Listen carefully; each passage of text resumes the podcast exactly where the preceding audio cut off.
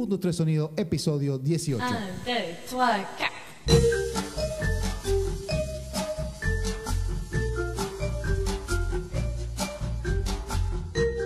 Un, dos, tres Sonido, episodio 18. eh, ya casi cerrando final de la segunda temporada. Muy buena temporada, me gustó.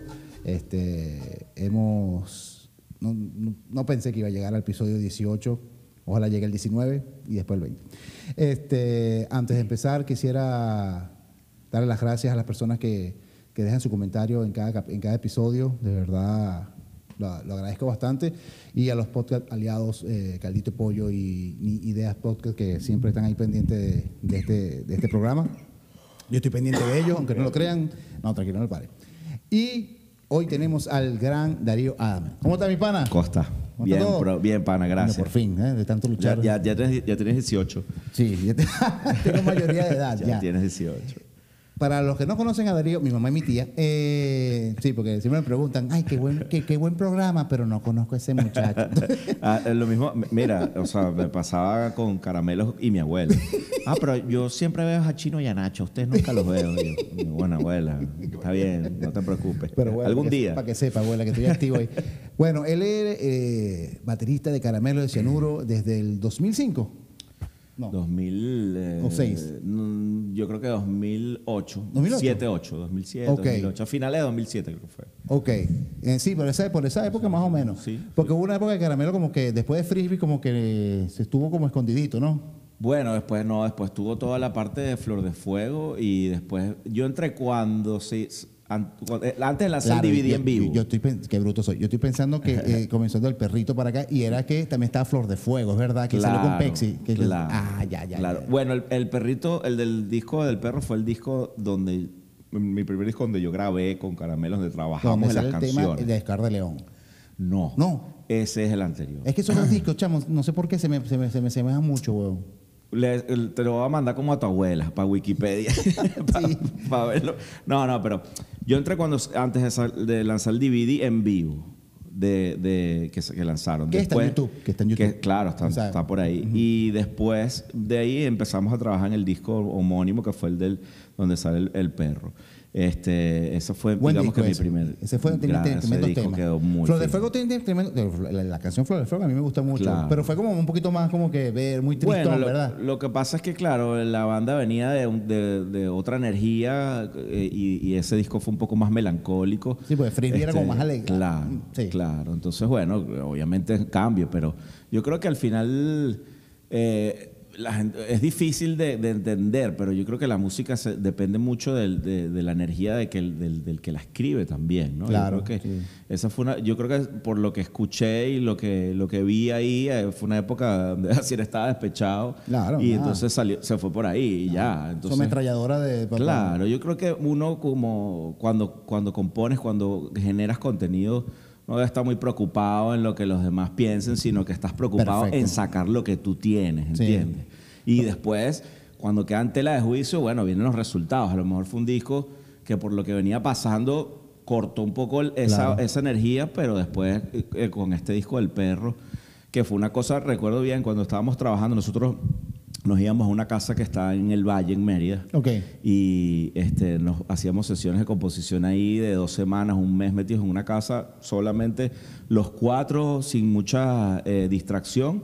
Y, y me recuerdo claramente comentarles como que, mira, hay que hacer, vamos a, vamos a hacer un pelo más upbeat aquí, ¿entiendes? Vamos a rescatar un poco esa energía porque hace falta en este momento. No, y eso es lo que todo músico sueña, ¿no? Irse a una casita por ahí botado o a la Bro, playa qué sé yo, y a bro. componer, a componer, a componer con cuatro amigos. Es lo mejor. Men, eso, eso es una de las cosas que más agradezco de, No, de- esta experiencia. sí, bro. claro. Sí, sí. Pero no es que tú, o sea, eres de caramelo para acá. Tú tienes una trayectoria. Correcto. O sea, de Sí. musical. de- Yo creo que gracias a eso, gracias a haber estado bregándomela en la calle, en el underground caraqueño desde con los Javier 90, con Javier, con Carlos, con Axel, con los, después con los reggae, con Pulga. No, no, tienes una trayectoria que coño. O sea, Sí. para que no, para que diga, ah, Darío, el de Caramelo. No, él tiene varios proyectos y muy buenos proyectos que vamos a estar hablando ahora. Eh, pero lo- lo- tu proyecto, como gracias a esos proyectos, fue que entraste a Caramelo y fue- y, te- y lo- claro. y fue una, una gran escuela Sí, para ti. Yo creo que mira, lo que es que está activo en la jugada. Eso, es- ese es el consejo que yo le doy a todos los músicos. Obviamente todo el mundo, todo el mundo sueña, todo el mundo piensa en que puedes llegar a, a tocar con tu artista favorito o tú mismo ser tu propio, este, eh, eh, tu propia expresión, que creo que es lo más importante, ¿no? Más allá de querer ser como otra persona, ¿no? Pero entonces nosotros estábamos, eh, digamos que proponiendo las dos bandas que yo tuve de, de música original, porque obviamente mi primera banda fue de covers. Claro. ¿Entiendes? Que se llamó Cabaret y que ya te voy a echar un cuento de eso Que buenísimo que, se viene por en- ahí. en- sí, sí, yo me acuerdo. Entonces, este, eso me permitía estar en la calle. Entonces, todo el mundo me veía. Entonces, me veía un público que era el público rock and roll, me veía un público que era el público de reggae. De hecho, recuerdo claramente que la primera vez que, que Asier y, y el enano me vieron fue en un concierto donde Negus Nagas le abrió a Caramelo. Ok. ¿Me entiendes? En, en Margarita y después en Maracay. Entonces ahí fue cuando ellos vieron cómo, o sea, cómo tocaba, cómo sonaba, pues. Y después cuando llegó el momento del- de la ruptura y la transición de ellos, pues se acordaron, me imagino, o no sé. Pero es lo que digo, hay que estar en la jugada y no, y no, o sea, sacar, trabajar, expresar y no esperar de que te va a llegar la, el hada madrina y que mira, pum, eres tú el elegido. Porque realmente pasa muy poco. Sí. Pero tienes más probabilidades que te pase cuando estás en la jugada, ¿entiendes? Lo que es lo, por eso digo, hay que mantenerse activo, hay que mantenerse tocando con quien sea, con tu banda, con, con, lo- con otros. Siempre se aprende y cuando uno decide dedicar su vida a la música, que es algo, ¿sabes? Bien eh, específico, pues la mejor manera es viviendo de ella haciéndola. O sea, no, de- no, no estamos hablando de economía, estamos, Sí, sí, estamos hablando de, de que tienes que estar en la jugada. Comida para que- el alma. Exacto. Coño, qué bueno, chamo. ¿Y de a qué edad empezaste a tocar la batería?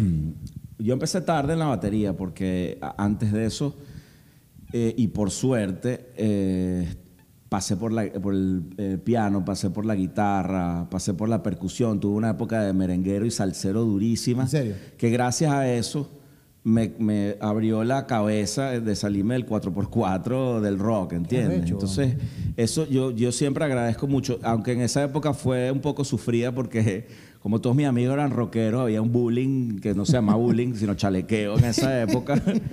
este, y bueno, que este, este salsero y tal, no sé qué. Y yo los veía a ellos cuando escuchaban rock y decía, bro, no sabes lo que te estás perdiendo, man". O sea, y yo calladito ahí porque tú sabes, estaba, era chalequeado por la, por la salsa y el merengue, pero, pero de verdad que agradezco mucho Que esa, que- esa etapa. O sea, Héctor Lavoe, eh, La Fania, Willy. Colón, exactamente, Willy Colón, La Fania, Rubén Blades. O sea, ¿tienes, esa comida Claro, procesada. claro que sí. Ah, sí, yo no, Entonces, después de esa, después de eso fue que llegué a, a la batería porque mi hermano eh, tenía una batería. El que iba a ser baterista iba a ser mi hermano. Entonces él tenía una, una Trevor, una batería chiquitica, Coño. de las chiquiticas así, y yo era el de la guitarra. Pero entonces cuando él no estaba, yo me metía en su cuarto y me ponía a tocar batería. Y ahí fue cuando dije, no, brother, me gusta sabor. más la batería, en Sobre todo cargarla después de los toques. Bueno, esa, ahí no pasaba nada porque era muy chiquita.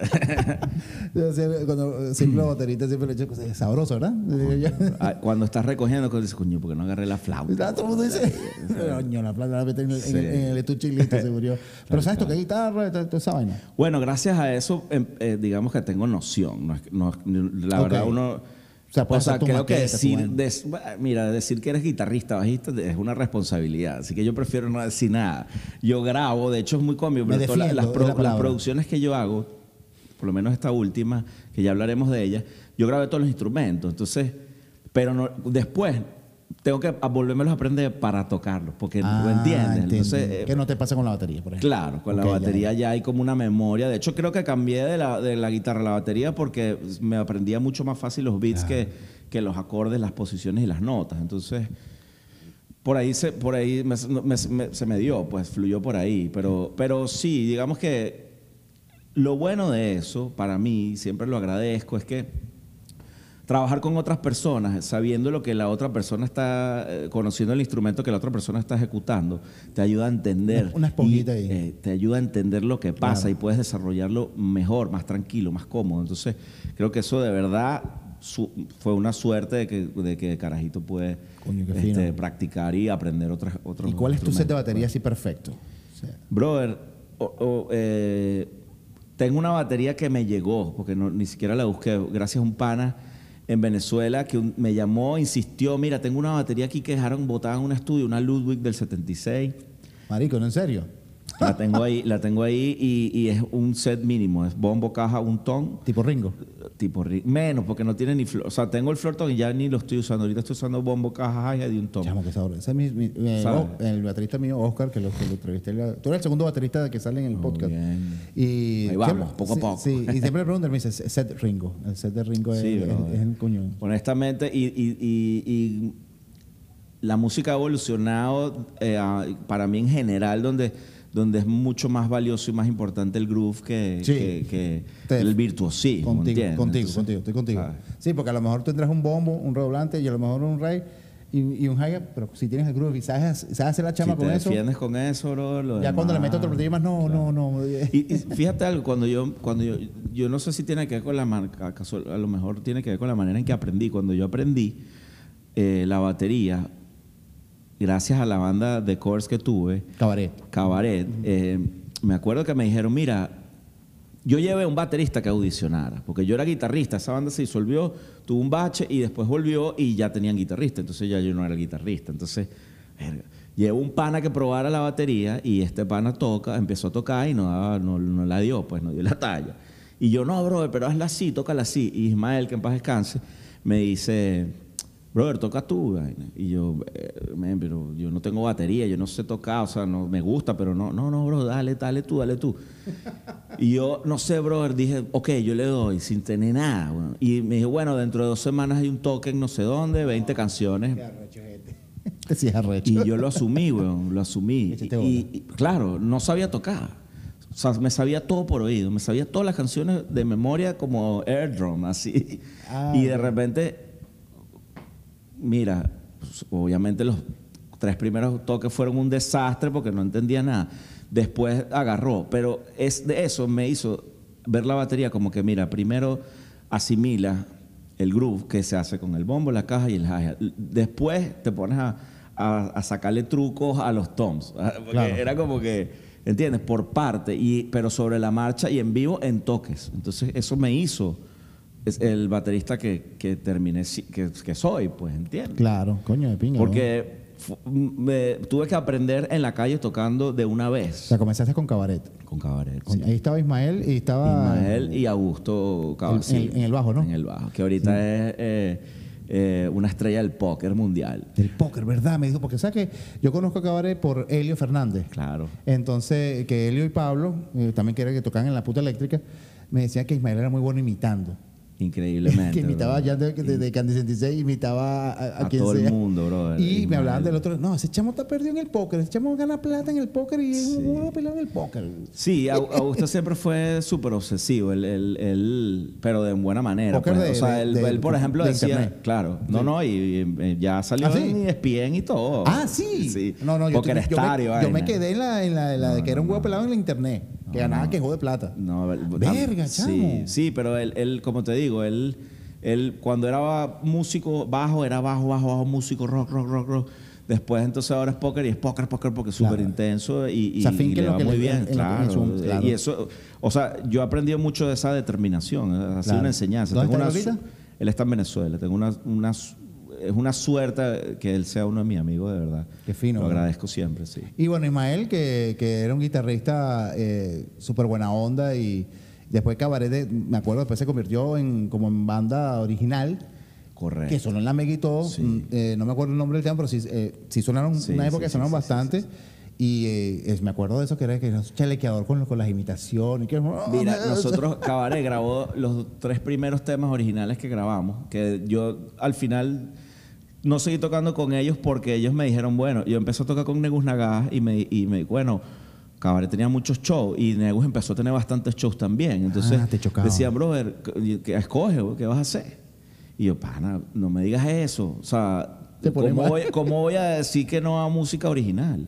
O sea, estamos creando y haciendo. Más bien deberíamos nosotros a ponernos a hacer original. Pero no puedo quedarme tocando versiones eh, por, y sacrifica un proyecto de música Y aparte que estabas tocando con tus panas también. Además. Era como te pusieron la ahí- en la pared. Tal cual. Pero bueno, tuve que arriesgar, tuve que sacrificar y agarré, eh, eh, obviamente, Negú. Negú porque era arte, creación y eso es lo que Claro. uno quiere. Pues, Y eso, entonces, ahí comenzaría pues, otra es etapa. parte de la evolución también, claro, ¿no? como o sea, músico, ¿no? Entonces, este...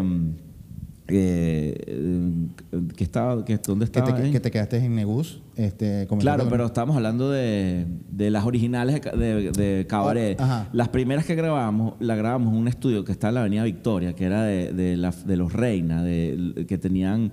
eh, eh, ellos tenían un proyecto de música venezolana de cuatro, ahori- ahorita recuerdo el nombre, Rodrigo Reina, creo que el apellido de ellos. Y ahí fue donde grabamos los primeros, las primeras canciones de Cabaret. Y, y- pero después, justo ahí llegó el momento donde Negus, porque ese mismo estudio fue un, un- un estudio que, que terminó eh, como comprando Negus Nagas también. Y ahí Ah, se sí. empezaron a hacer los discos. Se hizo el disco de Papashanti, se hizo el, disco, el, el- el primer disco de Negus Nagas.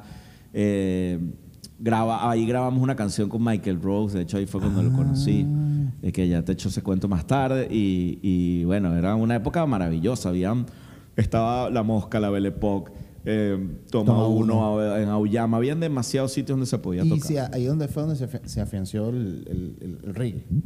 Sí, el- Claro, bueno, Original, ahí- el reggae original, pues. Claro, y ahí, y ahí Negus agarró fuerza y se, se, se volvió como una especie de precursor del movimiento reggae Rastafari en Y tenían hasta residencia en Trenchtown, en ¿no? Bueno, habíamos, habíamos en Trenchtown, claro, en Sí. en Trenchtown tocamos muchísimo en las Mercedes. La verdad que Negus tocó Buenas mucho. Me acuerdo que tocamos, el concierto más grande fue en, en- en La Experiencia Roja, se llamó. Cuando, acuerdo, rojo, cuando el rojo era bueno, era un color de pinga. en, el, en el estadio de la, de la, Lota. de la, no, de la UCB. Y, y- Pero bueno, hubo hubo uno de Carlota también. pero en este caso Negus tocó fue en el, de- el- en el estadio O sea, fue el primero. Sí. Ah, ok.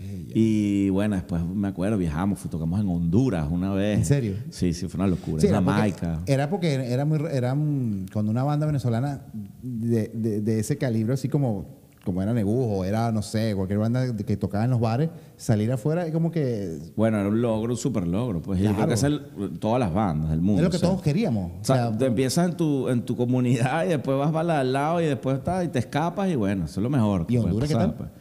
Fu- Fue, bueno, fue, una- pues. fue loquísimo porque, o sea, tocamos un evento para una marca de bebidas roja también. Coño. Este, pero em, y fue un estadio, fue media cancha de fútbol llena de gente que no, no tenía la, la menor idea de una sola canción de la banda. pero tripearon una Pero la gente gozó y nosotros Claro. gozamos también. Entonces, imagínate, era, fueron momentos bien bonitos. le tocaron a la salvatrucha, ¿no? a la Mara. No me acuerdo, güey, no me- yo puede ser. Chamo, sé. sabes que eso es famoso ya, ¿no? Sí, cabilla. Sí, heavy metal, Sí, total. cabilla. Eh, eh, tengo, yo trabajo con varios, no mentira, no, sí, con salvadoreños y hondureños. Y me dicen, no, Honduras es bonito y tal, pero no se puede ir porque está la salvatrulla, Sí, la, mara, y es eso es. eso, o sea, un, cualquier carajo de petar es un, un bobo comparado con esos carajos. Sí. Te matan de una vez sin, Bueno, ah, es horrible. Bueno, es cuestionable, pero mejor no lleguemos a esas aguas negras. pero siempre, pero el fino siempre como que, eh, eh, tú sabes, si vas a Honduras, bu- buscar lo bonito, por ejemplo, imagino que se tripeó. No, no, fue maravilloso, brother. Fue Y- tripiante. Y, pasa, de hecho, mira, fue tan bueno que de- de- en ese viaje nació una canción, pero de Javier Domínguez. ¿Cuál? La de. eh, ¿Cómo es que la de. Fuera, fuera, ¿cómo es que?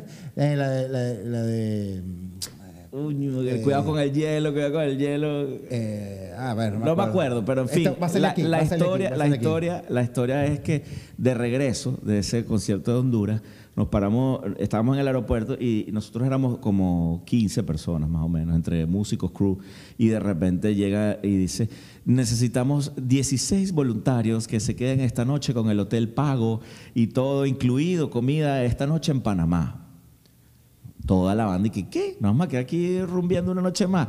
¡Eh, vámonos. Y nos quedamos todos y ahí estaba Javier. Y, y esa noche nos fuimos de rumba, brother, a todos los los tuburios que habían de, de noche y Javier tuvo una historia increíble esa noche y sacó una canción ahí. Qué arrecho. De Pero- Amor prepagado se llama la canción. Ah, no, no, pero esa es la de. Estábamos donde. Esa es otra canción. eh, Amor prepagado. Amor prepagado. Ah, no, no es amor de verdad. Es- Esa, esa. Porque la que te iba a decir, la del Hielo y Fuera, fue que ellos tocaron en una Claro, fiesta de eso los fue después, 80. correcto, Y lo invitaron a ellos y la gente empezó a tirarle hielo. Exacto. Eso, bueno, esa fue también la etapa de los Chevinovas, que, que fue medio paralela con Negus Nagás. Yo me acuerdo que en esa época yo estaba con, con Negus Nagás y también tocaba con los Chevinovas porque los Chevinovas eran mis compañeros de trabajo en una agencia de publicidad. Nosotros teníamos una agencia de publicidad que se llamaba Mm, se llamaba así, MMH Comunicaciones. Mm. De hecho, tú llamabas y buenas tardes. Mm. No te crees. Sí, sí. Y ahí estaba Carlos Pisani y Axel Consiglieri eh, y Javier también. Entonces, a- a- eh, imagínate, nos veíamos todos los días en el trabajo y al final, a media tarde, porque no era al final del trabajo, no, ya a las 2, 3 de la tarde, eh, pie de elefante, eh, guitarra bajo batería y jamming. Y ahí empezamos a dar. buena época, chavo. La mejor, la mejor. Eres muy pana Javier entonces. Muy pana, sí. Sí. Javier está ahorita en Ecuador. Ha cambiado mucho. Sí, bueno, menos mal, bro. No, no, pero digo, o sea, en, en forma positiva. Sí, sí, sí. Tampoco negativa, porque el- cuando ese Javier que, eh, era muy de pinga también. o sea, Javier es un tipo muy de pinga en cualquiera de sus fases. pero ve como bro. que se puso, o sea, se puso con su esposita. Bueno, se ordenó un poquito Qué bueno, y que, que- que lo, creo que lo necesitaba por, por salud sobre todo. Tengo tiempo que no sé de él, porque él siempre posteaba cosas en Facebook y ahora tiene como que no postea mucho. Yo Siempre estoy, estaba pendiente de él, pero siempre veo un like. ¡Tan! Y yo, coño, ahí está Javier. Pero muy buen pana. Él, me hizo, él hizo sonido una vez en. Es un carajo muy tranquilo. Sí, sí. Muy bueno, tranquilo. parece. Sí, sí, no, pero, pero ese día en que tocamos, ¿sabes que antes en, en Esperanto, en, en el Vizcaya, los domingos hacían shows ahí? Correcto. Entonces yo toqué ahí con Hora Cero y él hizo sonido. Y yo no sé por qué el tecladista de nosotros pegó un grito y quemó la corneta. Wow. Y entonces, y eso era para, para rechazo. Claro. Y yo, brother, ¿sabes cómo hablaba él, no? Se quemó la corneta. Ah. Y, nosotros, Javier. y después resulta que no, que no se quemó, que, que era otro peo. Entonces, yo digo, verga, este brother está cocinando. Ah, chao, ¿qué hacemos? ¿Compramos otra? ¿Qué vamos a hacer? Entonces decía, verga, este pana, yo sí es pana, bro. Sí, men. Y, Javier, y- después de ahí, este, él hizo los domingos, pero tú no estabas en los domingos. No, no, no, no, Los domingos, pero los domingos y los chivinos estaban juntos. O sea, en toque. Bueno, yo creo que eh, gracias a los domingos se acabó los Chevinovas, en verdad. Y, lo- y los No, no Chevinos- sé, y los- no no, sé. mira qué rato. Y los Chevinos sacaron el, el disco, el, del- el de los cachos, que se llamaba. eh, El de los El marroncito. sacamos dos, sacamos y música en Minotauro. vara. Ajá, y el otro, el que son unos Y minotauros. el, y el, y el- ¿cómo se llama? El regreso de los hombres caballos, no sé, algo así, no me acuerdo. El, el- el de Chamo, los- era una locura esa Era vaina. muy divertido. Eh, Y eso, eso también, bueno, un aprendizaje muy bonito que es eso, dejarle libre a la creatividad, dejar libre la creatividad, o sea, hacer lo que... Trabajando, después se ponen a tocar y, ahí Claro. salieron dos discos. Claro. Pero una buena banda. Buena banda. Era una buena banda, chamo. Buena banda, buena época. Sí, no, una buena banda y todo el mundo. Y nadie. Lo, lo, lo interesante de eso es que nadie se esperaba que él tocara y cantara. Sí. Porque todo el mundo lo veía en, la- en los Y controles. además con cholitas petroleras, ¿sabes? Bueno, ya eso es trademark. Brother, o sea, que difícil. Llevar el ritmito con el pie y la cholita ahí nervioso que no se te salga en vivo es, un, es difícil. Yo creo que una vez, no sé si te acuerdas, tocamos en la concha acústica eh, en el 2005. Por eso es que Sí, yo. me eh, acuerdo poqui- que me tuvimos una acuerdo- rueda de prensa en Tiki Bar, ¿te Me acuerdo un poquito, pero después no me acuerdo porque alguien nos regaló unos brownies y no me acuerdo más. En serio. pero, Yo- pero ¿en bueno, qué- en qué camerino? alguien, alguien cumplía años, pues, No, sí. una torta, Una ¿sabes? torta normal. Sí. No, no, y el- fuimos a la rueda de prensa de Tiki Bar. Yo tengo fotos de eso, te lo voy a pasar, voy a ver si la pongo por aquí. Claro, bro. Entonces estabas tú ahí y tenías pelo. Tenía pelo, tenía hasta tenía el pelo largo, no, ya tenía no, pelo estaba corto. cortico. estaba- Ah. pero estabas con. Creo que estabas con Negú. o- Creo Puede que estabas representando a Negú. Bueno, es que tuve una época que estaba con las dos bandas. Sí, a la era Negú o, o- los Chevinos, no me acuerdo, pero era en. Tocamos, ahí tocó Los Paranoia, tocó Claro Oscuro, era en la concha acústica Qué de Bellomonte. brutal. Sí, claro, claro, ya me acordé, ya me y era muy fino. Después de ahí, ¿qué, qué pasó después de los Chevinova? Bueno, después, eh, en verdad llegó el punto donde, donde sal- salgo de Neguznagás, este, porque se puso muy candela, muy caliente la cosa, me salgo de ahí y en ese momento ya yo estaba, yo quería, ya ya en ese momento ya yo estaba queri- queriendo dedicarme a, produ- a la producción musical, porque recuerdo que de hecho hice una canción con, con, con Mike C, el, el- el- actualmente es el director de Maluma, él era el DJ de Cuarto Poder en ese momento. Verga, Y Mike, bola. y Mike y yo hicimos una canción con Blanquito Man. Y Blanquito Man estaba eh, en Nueva York ya y, y la hicimos eh, por, a través de con internet, ya se podía usar internet. Le mandamos la propuesta. una- yo hice una canción, se la enseñé a Mike, Mike la, la- la apretó, se la mandamos a, a Blanquito y Blanquito la grabó. Y, y, y es, ya ahí yo dije, brother, esto es lo que me gusta, esto es lo que quiero. Y para allá iba. ¿Esa canción salió? salió? Salió, esa canción ¿Cómo se salió, llama? se, llamaba Compaso de Campeón, se llama esa canción. Está en YouTube, ¿verdad? Sí, claro, está por ahí. En el disco, está en el disco eh, Caribbean Suaga de Mike C, eh, que fue el disco que sacó él antes de entrar con Maluma. Entonces, eh, ya ahí yo dije, men, me- esto me gusta mucho más. La creación. ¿entiendes? Creación, producción. Y claro, en ese momento, por las circunstancias, se, se dio hacia el género más reggae. Sin embargo, recuerdo que esa canción ya tenía un sonido como que mucho más, a- más avanzado de lo, de lo que estaba acostumbrado de oír en el reggae. Porque, Claro. claro, el reggae viene de, de mucho, de sonido muy crudo. Los jamaiquinos grababan, ¿sabes? Dos micrófonos directos y el, lo- el disco de, de Bob Marley llegaban a Londres a, a Londres a grabarse un ocho tracks. ¿Entiendes? Y en Londres fue cuando le metieron la candela, le metieron, eh, la- le agregaron el, el clavicornio, los órganos, un poco de cosas más, que es lo que hoy en día todo el- estandarizaron el sonido del reggae, por decirlo de alguna manera, los ingleses. Claro. Pero era muy, muy crudo lo que se grababa. Y yo ya tenía, ya yo me acuerdo que estaba usando eh, Fruity Loops 1 en ese momento. O- y, y entonces experimenté un pelo con el Live 3 o Live 4, Ableton Live, y se lo mandé a Mike y sacamos esta canción con Blanquito. Y ahí empezó mi, mi, mi vaina de producción. Y, pero en ese momento, entonces, apenas dejo Negus, a los dos meses, me llama Caramelo. Ya ahí empezó otra. Entonces ahí corte a negro y blackout, 11 años y ahorita pues entonces este, seguimos y más, más enfocado en la parte de la producción. Sí, que ahorita estás trabajando con Mike Rocks otra vez, ¿no? Bueno, casualmente, gracias a esa eh, eh, canción que se llamó Political Games, que además es una canción que la oyes y sigue estando actual porque ya era una protesta contra, contra la política y lo que estaba pasando. Entonces, digamos que inconscientemente, por alguna extraña razón, siempre he estado en algo de protesta, me acabo de dar cuenta. Sí, sí, ¿no? Y ahorita te digo por qué. En ese momento sacamos Political Game, que era una canción en contra del sistema, de los políticos, de, lo, de que, mira, brother, usted es un empleado y diga lo que diga, la cosa no está bien. Entonces, men, algo está pasando. Claro. Alguien, algo, algo, alguna pieza no se está moviendo bien y, no, y el resultado no está siendo bueno para la mayoría. Punto. ¿Entiendes? Entonces, eh, ahí conozco a Michael Rose y ahora el año pasado me enteré que estaba aquí unos en Miami. Okeechobee, por ahí. Está por ahí. Y, y, y, brother, lo llamé. Mira, men, aquí tengo un par de propuestas. Quiero que la escuche. Me dejó ir a su estudio y, y- y Y el estudio le brutal. enseñé la propuesta. Sí, un estudio en su casa, super pro. Eh, le enseñé la propuesta. A los 10 segundos lo paró. Suena bien, está bien, está bien.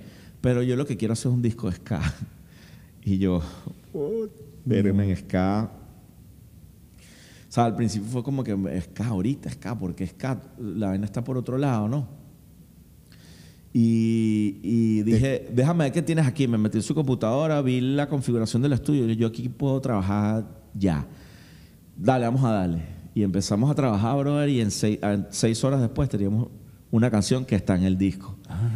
Entonces, eh, el tipo me dice, bueno, vente, vente mañana y seguimos dándole. Y en dos meses hicimos como 28 canciones. O O sea, salían casi una al y ahí día. aprendiste más vainas todavía. Brother, eso fue como, yo lo veo como, fue como mi graduación, o sea, fue como que, brother, ya, o sea, esto es y para y pa acá, esta es mi dirección. Claro, weón. La verdad que Michael es un, o sea, es una persona increíble, increíble, o sea, el nivel, el talento, la facilidad en que, en que compone es impresionante y lo mejor y lo más bonito de toda esta experiencia fue que la música no se piensa, se hace. Exacto, Entonces, se no, siente, no sí. se cuestiona nada. Sí, me acuerdo, yo, imagínate tú, que yo abría un canal MIDI, tiraba un piano y estaba buscando el sonido y tocaba tres acordes y él decía, graba, graba. Y yo, no, brother, estoy buscando sonido. No, graba, graba, esa es la canción. Ok. Y por eso el Era disco el salió tan rápido. Porque y creo que eso es una de las cosas más bonitas de, esta, de este proyecto. Es una cosa que viene directo, o sea, no, no, no hay filtro. O sea, te viene la, ide- la idea, te la tocas y eso es lo que es. Y esto se fue simplemente tú con decirle, con- por llamarlo. Sí, por Que tú llamarlo. no te, te imaginas, te voy a hacer un disco con él. No. Yo, yo, yo tenía el gol de eh, la meta de, de- de hacer una canción con él. Exacto. Que la tenía ya pre- prediseñada. Porque me- lograr a su casa me tardó dos meses en conversaciones. Sí, que mañana, que no, ta, ta. Hasta en esos meses dije, bueno, voy a aprovechar el tiempo a que, lo- a que pueda ir para a generar más ideas, más propuestas. Y llegué para allá y tenía tres propuestas. Ninguna fue tomada, pero de ahí llegamos Pa- a un de disco esas de 11 propuestas, canciones sí, sí. que son 11 canciones y ya hay más de 20 listas. O sea, en dos meses, tres meses, sin parar de trabajar, brother, hicimos como 35 canciones y estas no son las mejores, son excelentes. Qué bueno, Pero ahí viene, creo que viene un, un camino... Ya se puede escuchar, ¿no? Eh, el disco sí, pero Sí. las 11 primeras canciones que son el disco Sí, está. sí, sí, ese. Sí, se llama, Spotify. sí, está en todas las tiendas digitales, se llama Michael Rose Ska Ska Ska. Que además, eh, fíjate tú esto, Michael Rose es actualmente por su carrera y su trayectoria es una especie de padrino del reggae, porque él viene del, del old school, de la época de Marley, después él fue, el- fue el que ganó el primer Grammy en la historia para el género reggae Fíjate tú. y siempre ha sido reggae. Entonces, imagínate tú hoy en día, un artista con, de esa envergadura eh, eh, llegando a proponer un nuevo sonido de ska que no es su, mis- su género raíz. Bueno, el, el- Sí, sí, viene sí. el ska, el reggae, pero no es lo que él hace, a- lo que ha hecho.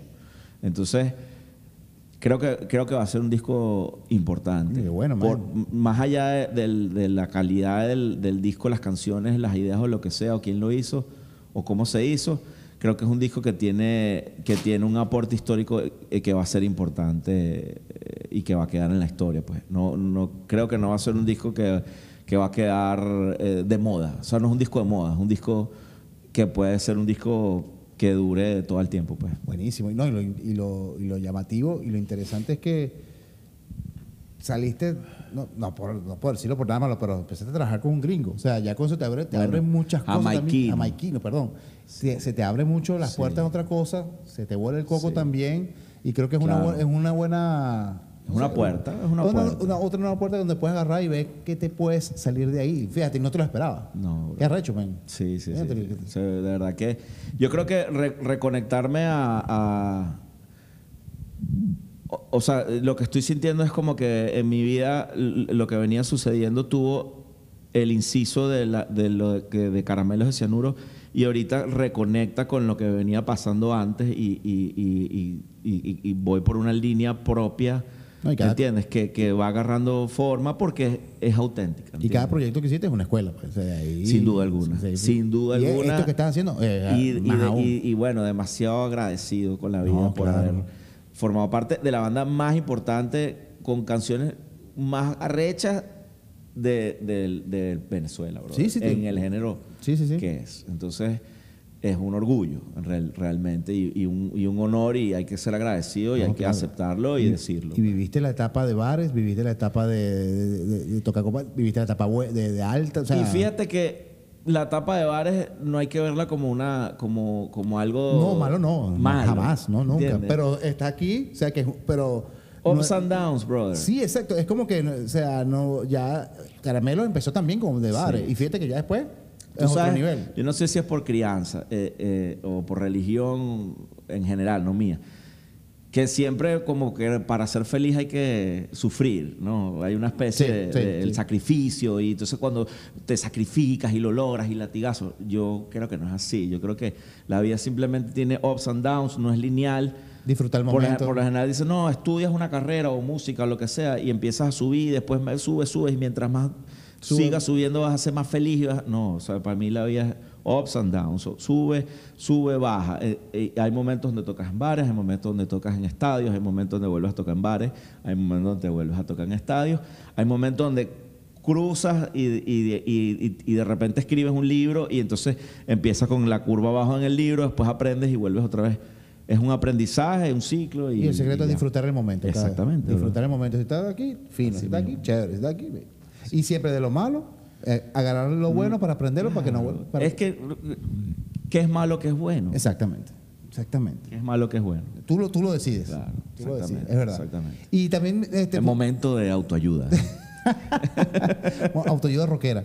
Y, y después, de- em, gracias a Luca que me comentó que estabas, estabas trabajando con ellos en, en- Ah, en bueno, la banana. Te voy a con- ahora conecto con lo que te dije de, de la protesta de la política. Ajá. No, no, no, no voy a decir más nombres, ¿ok? de ahora en adelante por el, por el tema, no olvídate. Ah, mentira. Ahí, Yo pongo el pito. Me llama, mira, bro, necesito que me ayudes a microfonear una batería aquí que voy a grabar con Goyo. Goyo, Goyo Mijares es agresión. Brother, increíble. Este, y, y claro, brother, con gusto, voy para allá. Y empezamos a grabar algo que yo no tenía la menor idea de qué se trataba. O sea, simplemente mi- yo fui a ayudar a la microfonía.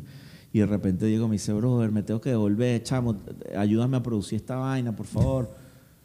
Me dejó, me vas, dale pues. me dejó el llavero así, toma, maneja tú. muerto. Yo, bueno, dale, brother. Y de verdad que, brother, fue una experiencia brutal trabajar con, con Figueredo, con Goyo, con, con Lucas, eh, con todas las personas que están involucradas ahí. hicimos una canción que se llama M. C T. T M. Eh, Parece- de la banana voladora. Nombre de televisora. CMT. Exactamente, nombre de televisora. Búscala por ahí. Está aquí, va está aquí. Ahí va a estar. Y, y bueno, eh, por eso eh, no, no, no te echo más el cuento, la que la gente saque sus conclusiones, pero eso, eso creo que conecta con esto que te estaba contando de que por alguna extraña razón eh, se ha pegado, ha te- he tenido carga de protesta y yo creo que es, es, o sea, es inevitable ocultar Claro.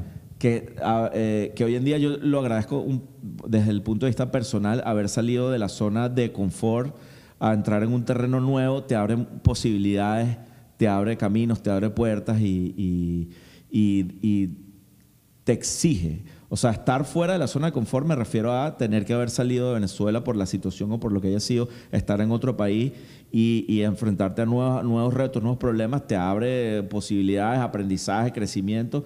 Y, y brother, qué bueno, ah, soy muy agradecido de que mm, mm, se me siga manifestando a través de la música, ¿no? Claro. Entonces, en este caso, para volver al, contexto, eh, se tradujo en, esa canción que se llama M, M, MXX Palito Palito. Pero quedó fino, o sea. Quedó ahí bien. fue donde yo dije, "Este, Darío produce. Y Lucas me explicó, no, marico, rechista, ta, ta, ta. Yo, ah, coño, fíjate. Fluyó. Entonces dije, verga, qué bola, qué fino. Entonces, coño, me pareció bien de pinga que. Después sale lo de, lo de Michael Rose. Y dije, ah, no, Claro. ah, no, vale. Ah, no, hombre. Decía yo. ahí vamos, ahí vamos, brother, poco a poco. Ahí ¿Y cuánto tiempo tienes viviendo en Miami? Tengo, voy casi para tres años. Tengo Tres ya años. casi. ¿Qué casi- tal, weón? Bueno, brother, yo creo que eh, lo, norm- o sea, lo, lo- lo que le pasa a todo el mundo, pues cuando llegas a una zona nueva, primero viene la etapa de reconocimiento, después viene la etapa de aceptación, después viene, ¿entiendes? ¿Cómo y fue que me después dijiste tú? El país de- del dándole. del dándole, la ciudad, del dándole. El que te encuentras, ¿qué pasó? Dándole. ¿Entiendes? Entonces es así, todo el mundo anda dándole, pues. A mí me encanta ah, eh, eh, en estas entrevistas porque todo el mundo le pregunta al Miami siempre sale, sale algo nuevo. Siempre sale algo Siempre nuevo. sale- ahorita bueno, la, creatividad del venezolano, bro. Sí, pero siempre hay alguien que dice, hay un Miami para cada uno. El- a mí me encanta Miami porque Miami te, te, te, te saca lo que... es- Nadie es nadie en Miami. O sea, todo el mundo tiene un- como un- una definición y me encanta Claro, eso. y al final también de pana que depende mucho del, del punto de vista en que tú mismo lo veas y que tú mismo lo afrontes. Yo lo veo como una nueva etapa de la vida donde se están eh, gestando nuevas cosas, nuevos proyectos, nuevos aprendizajes, nuevos retos. Todo eso hace que crezcas como ser humano, brother, más allá de que si es duro, si no es duro, que si no estás acostumbrado, que si no te gusta la comida, el idioma, más allá de lo que sea, brother. Es importante siempre salir de la zona de confort para reinventarse y para evolucionar. ¿Qué más ejemplos si te quedas pegado, mi pana. El que se quedó pegado, que- se quedó pegado. Ahí está. ¿Te gusta Miami? ¿Te gusta? Es una ciudad de lujo, brother. ¿Ah? no me estás respondiendo. Oh, es una ciudad de lujo. No, sí me gusta. Yo Sí creo que gusta. tiene, tiene, tiene muchas cosas. Y, y una de las cosas que me parece más cool es que hay mucha gente haciendo arte. Sí, ¿verdad? Sí. Eh, no solo En todo lo- música, en todo lo- en todo, lo, en todo sí. lo- lo que conlleva la palabra. Entonces, este, teatro, música. entonces creo que ah, quiero que y yo invito a la gente que no lo cree que, que- que se meta adentro y que, que va a con- encontrar, eh, se va a sorprender. Pues yo creo que Miami es una ciudad que sorprende a medida que la vas conociendo Sí. a fondo y que va saliendo. Yo he tenido la suerte de, estoy empezando a tocar también con bandas por aquí eh, de, de reggae, este, porque estoy haciendo como una especie de scouting para armar la, una banda que po- po- posiblemente la banda que gire el disco de ska o posiblemente la banda que toque los, los proyectos de dub que estoy haciendo. Y he, y he podido eh, tocar en, en muchos sitios de la Florida, en Júpiter, en Quilargo, en no sé dónde. Eh, este, en vez de quejarme de las distancias largas, las atiendo, las aprovecho. las aprovecho, conozco los lugares, voy, veo lo que pasa, veo el tipo de público, la diferencia, y sin duda es una ciudad que sorprende. Tienes mucha razón. Tienes mucha razón con el peor de la distancia. Uno por la distancia se, se- se- es que queda muy lejos. Claro, Me- es que es lo que, aquí, es lo que aquí. no, exacto. Entonces deja de descubrir un poco de vaina, fuimos- con- eh, Geraldine y yo fuimos a, a- a Orlando y estamos así. ¿Sabes qué? Vamos para Júpiter. Entonces Así fuimos a Júpiter. mismo. Nos encantó Júpiter. Brutal, brother, Y es una super playero la cosa. es super- y nos comimos un helado y yo dije, coño, no, tantas vainas. que quiero venir a aquí". vivir para acá. Sí, típico, típico. típico. Sí. Pero yo le estaba diciendo, oye, coño, tantos lugares que hay por aquí y uno se, se queda como enfrascado porque la gasolina, es verdad, es un gasto, vamos a estar claros porque, Sí. pero lo dejas de hacer, entonces te quedaste, o sea, ni saliste, ni conociste. Bueno, brother, o sea, tú, exacto, tú dices, bueno, si lo ponemos como economía, dices, bueno, ¿cuánto me cuesta un pasaje para otro estado? No, y le dice, coño, un tanque de gasolina, coño, me vámonos para otro estado. O sea, Claro. otra, no estado, pero otra, otra No, comunidad que en este caso, pues. Por ejemplo, cuando Weapon Beach, Pómpano, Boca Ratón, son ciudades Sí. que están lejos, pues. O sea, Sí, claro. lejos para uno que uno. O sea, pero dices, coño, son lugares Pero que no tú puedes quedarte una noche. Claro. O sea. Brother, y, y de verdad que hay sitios bonitos, hay Sí sitios sí bonitos, hay, hay sí sitios hay. inspiradores. Júpiter es bello, a mí me encantó. Sí, así que de pana que lo que hay es que sacarse la, la- la mala nota. eh, de- de- o sea, hay que quitarse el. con- eh, eh, tratar de switchar, de no buscar el, el contexto malo de las cosas, sino Sí. el contexto positivo, ¿entiendes? Y tú sientes que al no saber inglés o tienes que saber inglés, qué sé yo, te limita. O sea, o tú dices, no, eso es paja. Bueno, me metí en clase y se acabó ese pedo. Y con Michael, me imagino que aprendiste más. Con Michael, lo que pasa es que los no. jamaiquinos, el patuá, entonces, claro, es un, fue, Fue fue, fue difícil porque mi- yo sé inglés, pero lo que tengo es que mm, perfeccionarlo. Los slams, man. esa vaina. Pero el, el, el, el patuá ya es otra cosa, eso es otra cosa, ¿entiendes? Pero, tú, o sea, si yo digo, yo quiero formar una banda, ¿tengo que cantar canciones en inglés o, co- o puedo echarle bola con español? O, o tú dices, no, no, Mario, tienes que inglés para que Aquí, pueda. Sí. lo que tienes que hacer son buenas canciones, más nada. Sí. Más nada. ¿Y el de idioma? pana. Eh, eh, yo creo que Miami no es un- el issue del idioma, eh, o sea, el idioma no es un, no es un Y yo creo que el pues, americano no es- ya sabe eso. Bueno, o sea, y fíjate, ya te- lo- como venimos hablando, está, pues, ah, también está como sectorizado. Tú te vas a tocar en Júpiter y de repente si tocas en un bar de Júpiter y cantas todo en español, la gente como que no, a lo mejor no te para bola porque no entiende también. ¿Entiendes? O sea, hay que estar, hay que, las cosas en su contexto también. Ahí donde ¿no? también hace eh, función la melodía, la Por eso te digo, canción. si la canción es buena, yo creo que en el idioma que la cantes. Oye, si y de- no, preguntarle a los japoneses que cantan salsa. Exacto. o que cantan Exacto. Oscar de León y no, nosotros mismos, nosotros no vacilamos la música anglo. Bueno. Porque ellos no podemos eh, decir, Exacto, ¿entiendes? ¿sabes cómo es? Es así, que se brother. acostumbrando. Expresa, graba y expone. Listo. Lo demás, Bueno, demás deja que la vida se encargue. Claro, tienes que negociar, tienes que cuadrar todo en el idioma porque a lo mejor te va a atender un tipo que no habla español. Claro. Eso es otra cosa Eso ya. es otra cosa. Y es bueno. en- Ah, bueno, obviamente. Y es bueno O tener sea, el inglés Yo simplemente no les, les digo algo. Si usted está en un terreno donde se habla otro idioma, lo primero que debe hacer es dominar el idioma para poder moverse en ese terreno. Claro. O sea, Pero ya después la canción. Y hoy en día, imagínate, ahí este, YouTube, Duolingo, o sea, no es que ay, no tengo, no tengo dinero. No, es verdad. Igual que en el mundo, ah, es que no estudia porque ahí no hay colegio, brother, internet, o sea, ya no hay excusa hoy en No, día. no hay excusa. Con una horita que le dediques, ya que No puedes ver a, a, a- a influencers, ¿no? Claro, con una hora que te dediques. claro, hay uno buenísimo que se lo recomiendo, que no tiene nada que ver con música, pero se llama Inglés Americano 01. El tipo explica muy bien las cosas. te- eh, Ah. El tipo tiene sección, por ejemplo, cómo pedir cosas en Walmart. Entonces te explica todo lo que. Bueno, y bueno. ahí yo aprendí cómo conseguir trabajo, cómo enfrentar una entrevista de trabajo en inglés. Ah, bueno, ves. Y ahí lo, es bueno, es bueno, es bueno. Pero si tú eres músico, te sientes en, en tu, en tu stage, como dicen, y empiezas a tocar. Yo creo si La tienes- música ya es un idioma. Sí, exacto. Si el que le gustó, te va a parar. Te va a parar. Así, es te va a parar. Darío, ¿qué estás escuchando ahora? eh?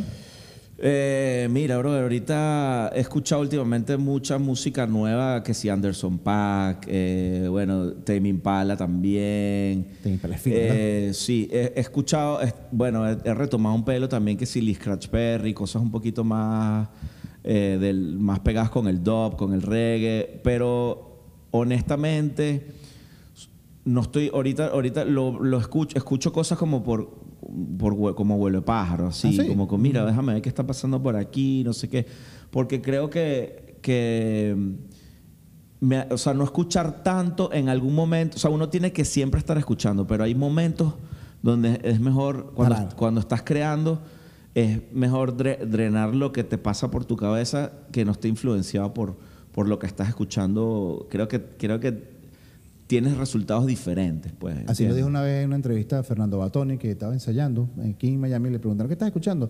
No estoy escuchando nada, o sea, no estoy escuchando. Yo llego y toco, o sea, no, que quiero que, Sí, que salga... claro. Tenía tiempo sin escuchar nada, Sí, o sea, ni sí. siquiera lo que, lo que había escuchado, nadie no tenía... el- el- Claro. no, yo estoy Entonces- escuchando lo mío, o sea.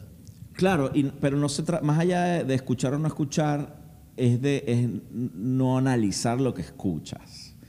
¿Entiendes? Exacto, o sea, exacto. porque tú dices, mira, me encanta eh, Jefferson Airplane, coño, y te tiras un puñal así ver, y analizas, y, coño, ya yo eso no lo hago mucho, ¿entiendes? Sino que más bien Bueno, no es tu momento tampoco. Claro, es, es lo que te digo, ¿no? Eh, en este momento he estado creando, eh, obviamente, y, no es- y no- aquí en Miami no es misterio que no solamente Michael Rose, o sea, de repente te llaman y que mira, esta pana es, eh, es hip hopera, quiere hacer una vaina de- más moderna, no sé qué, y marico, tienes que escuchar un trap o tienes que escuchar un reggaetón, o tienes- lo que sea. Listo.